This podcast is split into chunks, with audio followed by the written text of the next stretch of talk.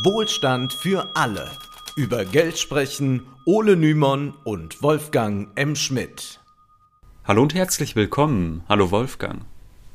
Hallo Ole, es ist mal wieder höchste Zeit, erneut nach China zu blicken.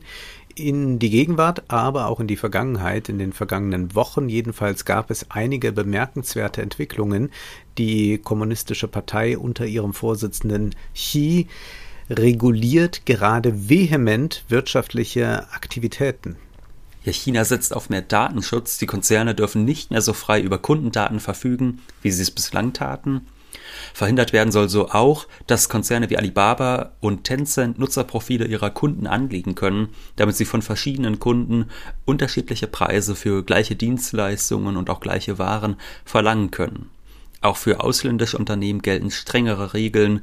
Sollten die Unternehmen geringere Standards beim Datenschutz haben, dürfen sie nicht auf chinesische Kundendaten zugreifen. Selbstredend baut der Staat die Überwachung der Bürger weiter aus. Es geht also nur um Datenschutz bei der Privatwirtschaft und Monopole sollen, wenn nötig, zerschlagen werden. Betroffen könnte davon Alibaba sein und auch der dazugehörende Bezahldienst Alipay. Und zugleich sagte Präsident Xi den Superreichen den Kampf an. Bekanntlich verspricht Xi den Chinesen gemeinsamen Wohlstand, jedoch wächst die Ungleichheit in der Volksrepublik rasant. Deshalb sollen nun sehr vermögende sowie reiche Unternehmen dazu gebracht werden, mehr an die Gesellschaft abzugeben. Wie konkret das aussehen wird, das ist noch offen. Allerdings hat Xis Ankündigung bereits Wirkungen gezeitigt, da Unternehmen wie Tencent und Pinduoduo gleich darauf Milliardenspenden angekündigt haben. Mit anderen Worten, China geht einmal wieder einen sehr eigenen Weg. Sofort schreiben dann westliche Wirtschaftsjournalisten und Ökonomen, dass dies ein Irrweg sei und tatsächlich sind ja erst einmal die Aktienkurse dann auch gefallen. Äh, viele sind auch in Panik, soll man überhaupt noch in China investieren, kann man sich darauf verlassen. Was aber, wenn China wieder einmal sehr richtig liegt und vielleicht sogar das tut, was sich hierzulande die Politiker nicht trauen? Ja, versprochen wird auch hier immer mal wieder, dass die Macht der Konzerne besonders der Digitalunternehmen aus dem Silicon Valley beschränkt werden soll, auch von einer ordentlichen Besteuerung oder auch von Vermögensteuern ist mitunter die Rede. Tatsächlich aber geschieht seit Jahren so gut wie nichts. Und oft heißt es dann, das Kapital sei ein scheues Reh und man dürfe Reiche nicht zu sehr belasten. Ja. Und China zeigt jetzt mit seiner speziellen Form des Kapitalismus, dass das doch möglich ist. In Folge 69 haben wir gefragt, ob China kapitalistisch ist und mit Ja geantwortet. Sicherlich gibt es auch ein ideologisches Fundament, das den Entscheidungen der KP zugrunde liegt. Dabei müssen wir uns aber auch immer vor Augen führen, hier geht es um sehr langfristige Planungen. 1984 sagte Deng, China strebe eine Vervierfachung des BSP bis 2000 an, sodass das Pro-Kopf-BSP bei 800 US-Dollar liegen würde. In der Tat gelang dies China dann auch. Man schnitt sogar noch ein bisschen besser als erwartet ab. Anschließend ging es aber dann richtig steil bergauf. Das Bruttoinlandsprodukt hat sich in den folgenden 20 Jahren dann verzehnfacht. Deng dachte, immer in großen Zeitabschnitten, also anzustreben, sei dann innerhalb von 70 Jahren, sagt er Anfang der 80er, also bis 2050, dass das Niveau der entwickelten Länder erreicht werde in China. Ja, in den 80er Jahren sind einige Reden von Ding auf Deutsch erschienen, mit einem Vorwort von Helmut Schmidt, und dieser berichtet von seinen Begegnungen mit Ding, der einmal zu ihm bei einer privaten Unterredung gesagt haben soll. Ich weiß ganz gut, dass ich nur über geringe wirtschaftliche Kenntnisse verfüge. Denke es vor allem als Pragmatiker in Erinnerung. Von ihm stammt auch der Satz, es ist egal, ob die Katze schwarz oder weiß ist. Hauptsache, sie fängt Mäuse. Und wahrscheinlich müssen wir auch die chinesische Politik der Gegenwart unter, diesen, unter diesem Gesichtspunkt des Pragmatismus betrachten.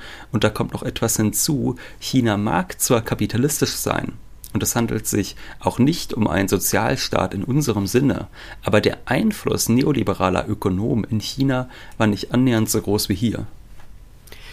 Und da hat jetzt die Ökonomin Isabella M. Weber eine faszinierende Studie vorgelegt zu dieser Thematik. Was ist da eigentlich in den 80er Jahren vorgefallen? Und diese Studie trägt den Titel How China Escaped Shock Therapy. Diese Schocktherapie, auf die kommen wir jetzt gleich zu sprechen, Weber analysiert anhand vieler Quellen und auch anhand von Interviews, die sie mit Akteuren geführt hat, die in den 80er Jahren, aber auch schon in den 70er Jahren eine wichtige Rolle in der chinesischen Wirtschaftspolitik gespielt haben und auch im ökonomischen Diskurs sehr vertreten waren. Sie führt anhand dieser Interview aus, wie sich China entwickelt hat und einen ganz eigenen Weg eingeschlagen hat, der versuchte, der Schocktherapie zu entkommen, was dann auch am Ende gelang. Dieser historische Rückblick lässt uns nicht zuletzt dann vielleicht auch die chinesische Gegenwart besser verstehen.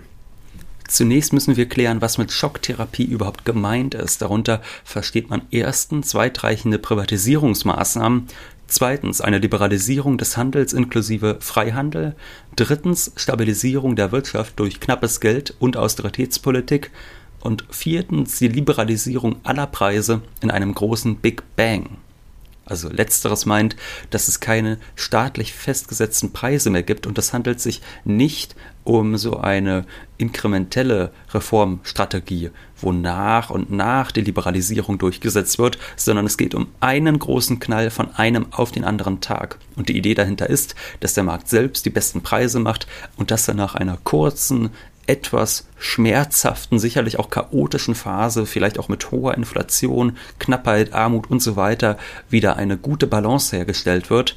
Von unserer Auseinander Auseinandersetzung mit Hayek wissen wir zum Beispiel noch, dass er ein fast schon religiöses Verhältnis zum Markt hatte. Dieser Markt, der ist laut Hayek unergründlich und weise wie Gott, wie der Markt die Geschicke lenkt.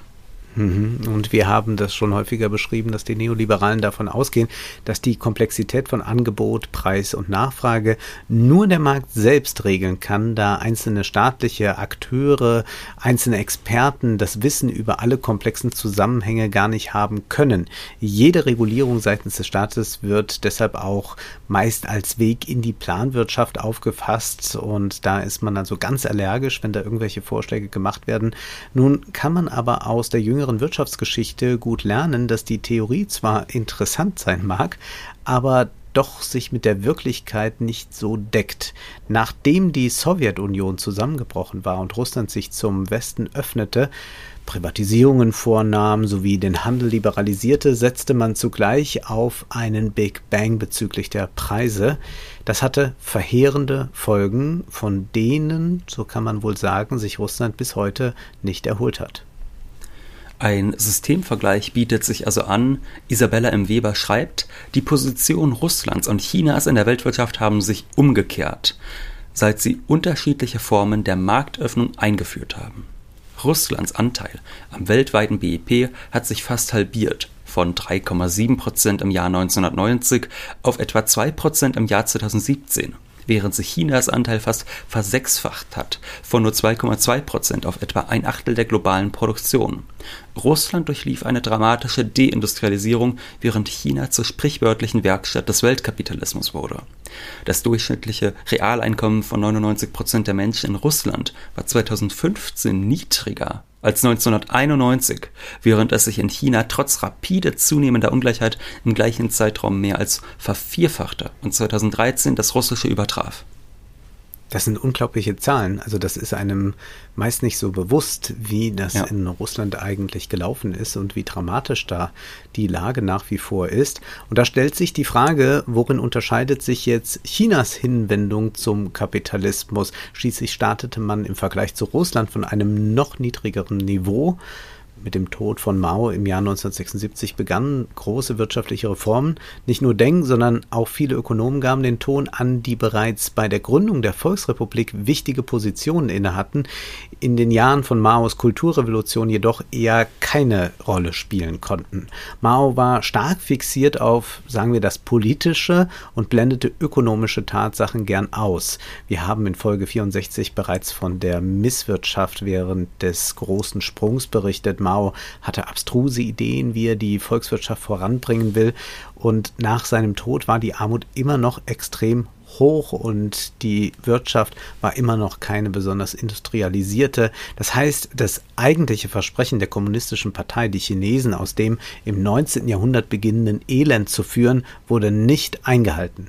Wenngleich es Anfang der 70er Jahre kleinere Wohlstandsfortschritte gab und es muss einem natürlich auch klar sein, dass China Ende der 40er Jahre zu einem der ärmsten Länder der Welt gehörte. Ja, und Deng stellte nun das Ökonomische in den Vordergrund, nicht mehr so sehr das Politische. Als Slogan wählte er Seek Truth from Facts. Also Wahrheit sollte nicht länger rein ideologisch begründet werden, sondern aus harten Fakten abgeleitet sein. Und bekanntlich sorgte Deng ja auch für eine Öffnung der Universitäten. Westliche Forschung wurde nicht mehr länger als per se konterrevolutionär gebrandmarkt. Was wirtschaftlich erfolgreich ist, kann nicht falsch sein, war da so ein bisschen die Leitlinie. Und das war natürlich ein heikles Unterfangen, da immer noch einige Mao-treue Parteimitglieder etwas zu sagen hatten, weshalb Deng bekräftigte, warum können wir im Sozialismus keine Marktwirtschaft entwickeln? Eine Marktwirtschaft zu entwickeln bedeutet nicht, Kapitalismus zu praktizieren. Während wir die Planwirtschaft als Hauptstrang unseres Wirtschaftssystems beibehalten, führen wir auch die Marktwirtschaft ein aber es ist eine sozialistische Marktwirtschaft. Und das ist übrigens äh, eine Strategie, die wir bis heute in China wunderbar beobachten können, dass man quasi versucht, niemals den großen äh, Vorgängern zu widersprechen. Also dass man eigentlich selbst, wenn man Reformen durchführt, die dem, was bislang politisch äh, durchgesetzt worden ist, komplett widersprechen, sagt, eigentlich ist das eine große Traditionslinie, die überhaupt nicht im Widerspruch zueinander steht. Selbst vestimentär zeigt sich das, wenn Xi jetzt bei seinen Reden immer in so einem Mao-Anzug auftritt, also auch damit nochmal ja. bekräftigt, dass das eine große Linie ist und das ist dann die Linie Marx, Lenin, Mao, Xi. Und das ist äh, eine ja, sehr, sehr gute Strategie, um dann auch wieder alle zu befrieden innerhalb der Partei. Und Deng hatte einen großen Vorteil, den auch Xi zu nutzen weiß, nämlich die chinesische Geschichte ist ja in der chinesischen Bevölkerung viel präsenter, als das hier in Europa der Fall ist. Also auch, weil man dort äh, ganz andere Archive hat als hier. Ja, hier sind wir mal froh, wenn wir da 300 Jahre zurückgehen können bei den Ahnen oder so. Aber in China hat man auch die Antike noch ziemlich griffbereit, wenn man möchte. In ihrer Studie zeigt Weber deshalb auch, wie sehr die Reformen in der ökonomischen Tradition des Landes verankert sind. Und zwar gibt es zwei wichtige antike chinesische Texte. Der eine heißt Guanxi und der andere heißt Salt and Iron Debate. Und beide handeln davon, wie Märkte zu managen sind und welche Rolle Preisregulierungen spielen. Ohne jetzt zu sehr ins Detail zu gehen, ergibt sich aus beiden Texten, dass lebenswichtige Güter besonders reguliert sein müssen, damit vor allem die ländliche Bevölkerung nicht extremen Schwankungen und Spekulationen ausgesetzt ist. So gab es im antiken China staatliche Getreidekammern. Diese dienten dann dazu, Knappheiten zu kompensieren. Das heißt, man kaufte antizyklisch Getreide zu, wenn ein Überschuss herrschte und konnte Getreide zu einem günstigen Preis an die Bevölkerung abgeben, wenn es Mangel gab. Und darauf konnte man sich dann natürlich wunderbar berufen, dass man gesagt hat, wir hatten schon früher so ein Zusammenspiel, ein sehr erfolgreiches aus privatem und staatlichem Engagement, wo der Staat aber trotzdem noch federführend ist. Und äh, des Weiteren fixierte man dann auch staatlicherseits die, Produkt, äh, die Preise für lebenswichtige Dinge wie Salz und Eisen, während für Korn die Produktion und der Handel privatwirtschaftlich organisiert blieben, ging man bei Salz nämlich so vor, dass auch die Produktion und der Handel staatlich organisiert wurden. Beim Eisen wiederum hatte der Staat sogar das Monopol auf die Gewinnung inne, während die Verarbeitung dann in privater Hand lag. Und durch die Jahrhunderte hindurch gab es in China immer wieder ökonomische Debatten darüber, wie sehr Märkte kontrolliert und reguliert werden müssen und was gegebenenfalls auch der Staat tun muss. Und nach Maos Tod entflammt diese Debatte erneut. Die chinesische Führung ist zu diesem Zeitpunkt entschlossen, die Wirtschaft zu liberalisieren, doch hört sie dabei nicht auf, Milton Friedman. Der ist nämlich auch damals nach China gereist, in der Hoffnung, dass seine neoliberale Vision in die Tat umgesetzt würde. Und bemerkenswerterweise verwies Friedman bei einer Rede, die er in China gehalten hat, auf unseren Ludwig Erhard. Und Friedman erklärte das den Chinesen folgendermaßen. Das sogenannte Wirtschaftswunder von Ludwig Erhard im Jahr 1948 war eine ganz einfache Sache. Er schaffte alle Preis- und Lohnkontrollen ab und ließ den Markt spielen, während er gleichzeitig die Gesamtmenge des ausgegebenen Geldes streng begrenzte. Ja, genau so war das, Wolfgang. So eine einfache Sache war das mit unserem Ludwig Erhard. Das hat nichts, äh, auch zum Beispiel mit einer ganz starken Unterstützung gerade der westlichen Alliierten nach dem Ende des Zweiten Weltkrieges zu tun, die auch zum Beispiel Lebensmittelengpässe überbrückt haben, die es in Deutschland äh, gegeben hat. All das hat überhaupt keine Rolle gespielt. Es Und war es ein großes so, politisches Interesse gab, Ja. dann ja von den äh, äh, Westmächten Deutschland wieder aufzubauen. Also das war ja, Äh, ganz klar auch eine geopolitische Nein. Strategie und Nein, alles. Aber nee, Wolfgang. das haben wir alles So aus eigener das Kraft nicht. mit Hilfe des Marktes Ja. geschaffen. Und zwar Ja. nur wegen Ludwig Erhard, Wolfgang. Ja, also Ja. von dieser Aussage lassen wir uns lieber nicht ins Boxhorn jagen. Wir haben ja schon in unserer Folge zum Wirtschaftswunder dargelegt, dass es gar nicht alles so toll verlaufen ist, dass es zum Beispiel auch einen Generalstreik gab äh, infolge der Reformen von Erhard, woraufhin die Regierung dann mehr sozialstaatliche Absicherungen gewährleisten musste. Und das ist ja auch sonst fraglich, inwieweit sich dieses Beispiel Deutschland auf China einfach so übertragen lässt, weil das Wohlstandsniveau im vollständig industrialisierten Deutschland deutlich höher war. Wir dürfen ja auch nicht vergessen, dass die Inflation bei Erhard ein echtes Problem war, nachdem er schlagartig die Preise freigab. Aber vor allem dieses Thema, kann man die Situation in den Staaten immer einfach so vergleichen? Das ist, glaube ich, ein ganz großes und das ist sicherlich auch der Grund, warum diese Schocktherapie dann in den äh, osteuropäischen Staaten nicht gut funktioniert hat, weil man da einfach versucht hat, ein bestimmtes westliches Konzept umstandslos auf eine ganz andere ökonomische Ausgangssituation überzustülpen und das konnte eigentlich rückblickend betrachtet nur schiefgehen. Um die Inflation sorgte man sich auch im China unter Deng. Schließlich kann ja eine unkontrollierte Entfaltung der Märkte schnell inflationäre Folgen haben. Und eine hohe Inflation könnte dann zu Aufständen führen. Das ist ja eine große Angst auch, dass man äh, bei einem so großen Volk dann Aufstände hatte in Regionen und die auch nicht mehr irgendwie mäßigen kann. Äh, Deng wusste auch, dass es also jetzt nur mit einem krassen Wohlstandsanstieg überhaupt möglich ist, ewig an der Macht zu bleiben, äh, ewig vielleicht nicht, aber doch sehr lange.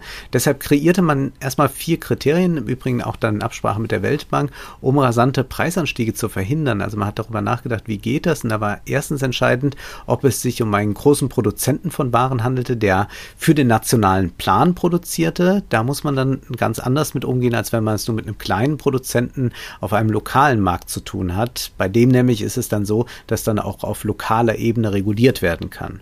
Zweitens sollte wichtig für die Preisregulierung sein, dass diese unabhängig davon ist, ob ein Produkt zur Erfüllung des zentralen Plans produziert wird.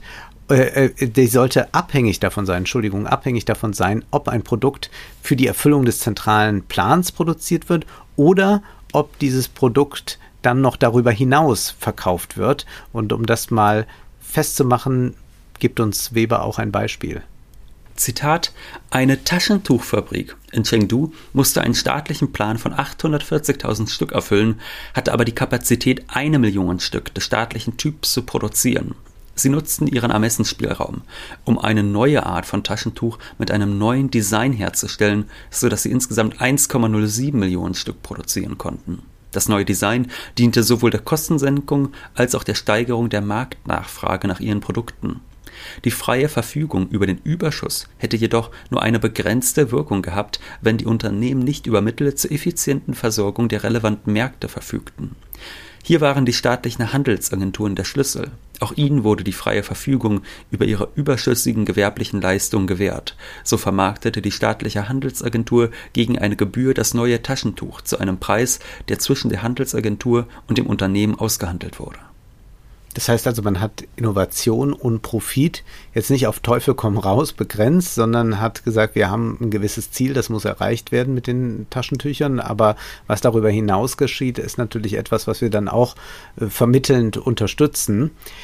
Drittens wurde dann dieses Modell des Überschusses auch auf die Landwirtschaft und ihre Produkte angewendet. Und viertens durften Preise nicht vom Markt selbst festgesetzt werden. Jedoch war es bei einigen Waren dann doch erlaubt, dass die Preise 20 Prozent unter der staatlichen Preissetzung lagen. Also man hat eine gewisse Flexibilität ermöglicht. Da die Ökonomen und Politiker der 80er Jahre noch gut in Erinnerung hatten, wie der Kampf gegen die Inflation ihnen einst in den 40er Jahren geholfen hatte, gegen die Nationalisten im Lande zu gewinnen und Vertrauen bei der Bevölkerung zu erlangen, besann man sich auch wieder auf diese Wurzeln zurück.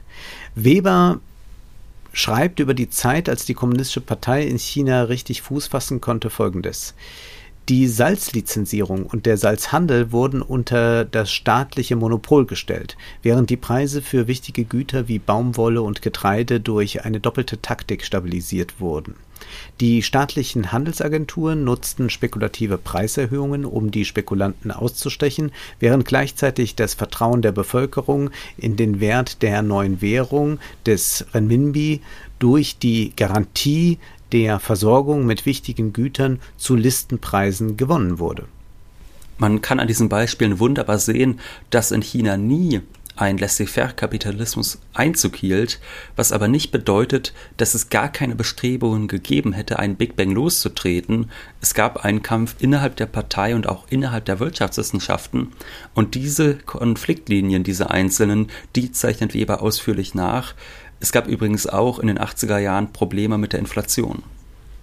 Chinas Ökonomen dachten sich den Sonderweg auch nicht allein aus. Wie schon erwähnt, die Weltbank spielte da eine wichtige Rolle, aber auch Experten aus europäischen Ländern. Jedoch folgten die Chinesen nie stur einer Ideologie, indem China den Preisen nicht einfach freien Lauf ließ und auch vorsichtig war, was die von Neoliberalen empfohlene Austeritätspolitik anbelangte, konnte einer Schocktherapie entkommen werden. Zwar machten neoliberale Ökonomen darauf aufmerksam, dass eine Inflation nicht dauerhaft unterdrückt werden könne, dennoch entschied man sich weiter in China für ein Zwei-Preissystem.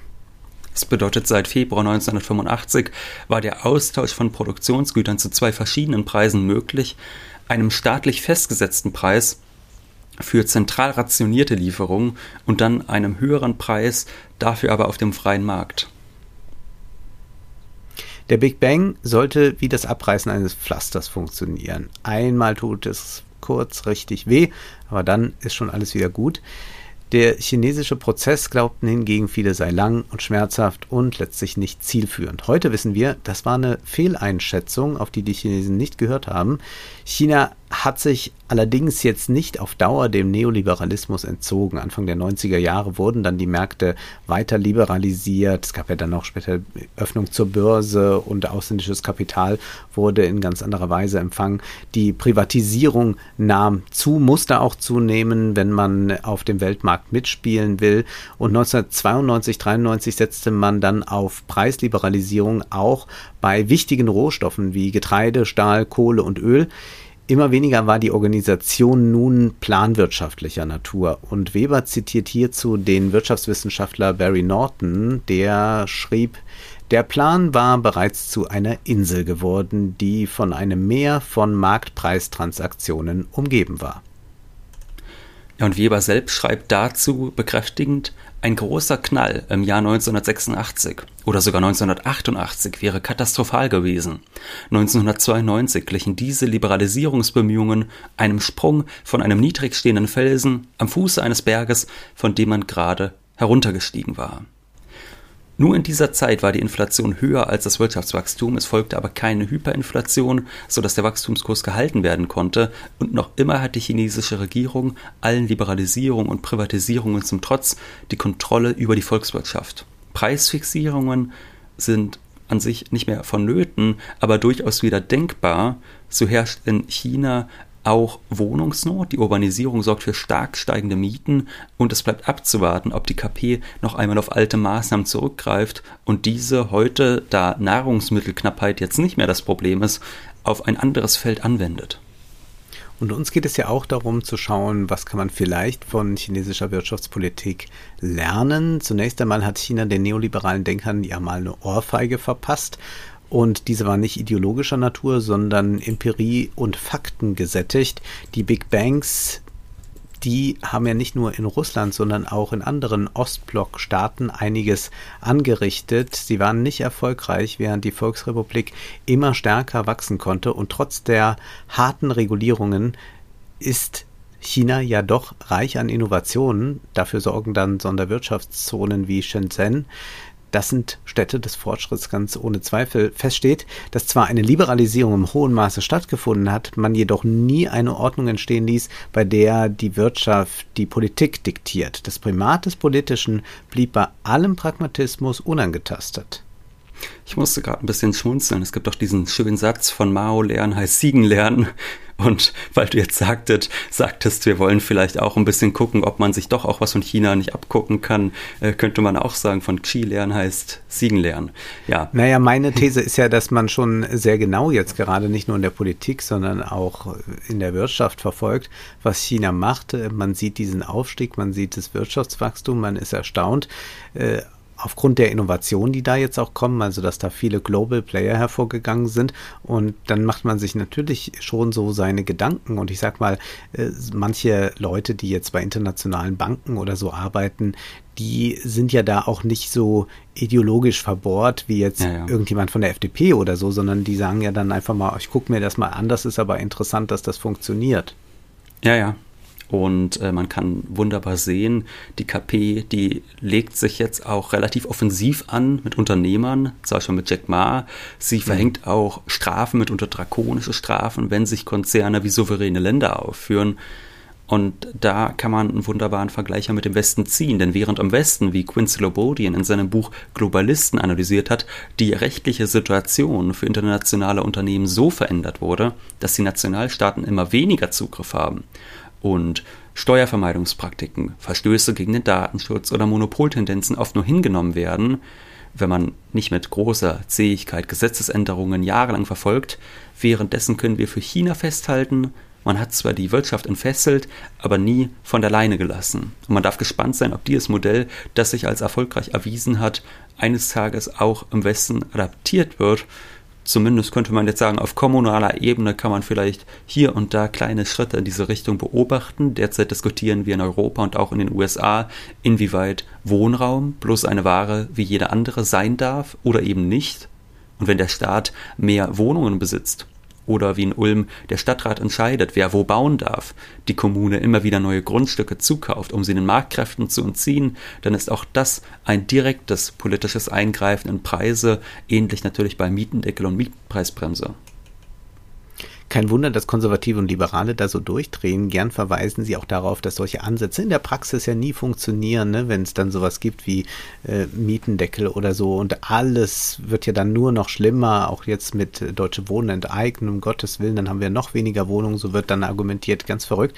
Aber diese Argumentation, die erinnert dann schon sehr an China der 80er Jahre. Da gab es dann auch so Debatten und dabei haben sich die Neoliberalen mit ihrer Marktgläubigkeit als die wahren Ohrensesselökonomen erwiesen, die nicht bereit waren, vom Big Bang-Denkgebäude einmal abzurücken, was Chinas Pragmatiker jedoch zum Einsturz gebracht haben, wie schon die Chinesen vor über 2000 Jahren erkannt haben, erkennen es auch immer mehr Politiker, dass es durchaus sinnvoll sein kann, Preise zu stabilisieren oder gar festzusetzen bei besonderen Waren. Wenn eine Vermögenspreisinflation Luxusgegenstände teurer macht, dann ist das ja nicht weiter tragisch es kann einen sogar amüsieren, dass manche Leute bereit sind, für irgendwelche Kunstwerke oder irgendwelche Modeartikel so unendlich viel Geld auszugeben, nur weil sie nicht wissen, wohin mit dem ganzen Vermögen. Ja, oder NFTs zum Beispiel. Bei mhm. Waren aber, die lebensnotwendig sind, und dazu gehört nochmal Wohnraum, verhält sich das anders. Wenn da nicht reguliert wird, verschärft sich die Misere und der Markt regelt da nichts, weil er an Knappheit interessiert ist. Deshalb konzentrieren sich Immobilienkonzerne ja bewusst auf beliebte Metropolen, weil dort die Profite am höchsten sind, weil die Knappheit am größten ist. Wenn aber eine Kommune selbst viele Wohnungen besitzt, können Marktmechanismen ausgehebelt werden. Es ist wie mit den chinesischen Kornkammern. Wenn Getreide knapp ist, kann der Staat es vielleicht auch günstig zur Verfügung stellen. Chinas eigener Weg wird uns garantiert weiter begleiten in diesem Podcast. Nun möchten wir noch auf die neue am vergangenen Wochenende erschienene Literaturfolge hinweisen. Wir sprechen über den recht finsteren Gegenwartsroman Fehlstart von Marion Messina. Jetzt ist aber erst einmal Schluss für heute, denn Zeit ist Geld. Prosit. Das war Wohlstand für alle. Ihr könnt uns finanziell unterstützen über paypal.me-ole und Wolfgang oder über die in der Beschreibung angegebene Bankverbindung. Herzlichen Dank.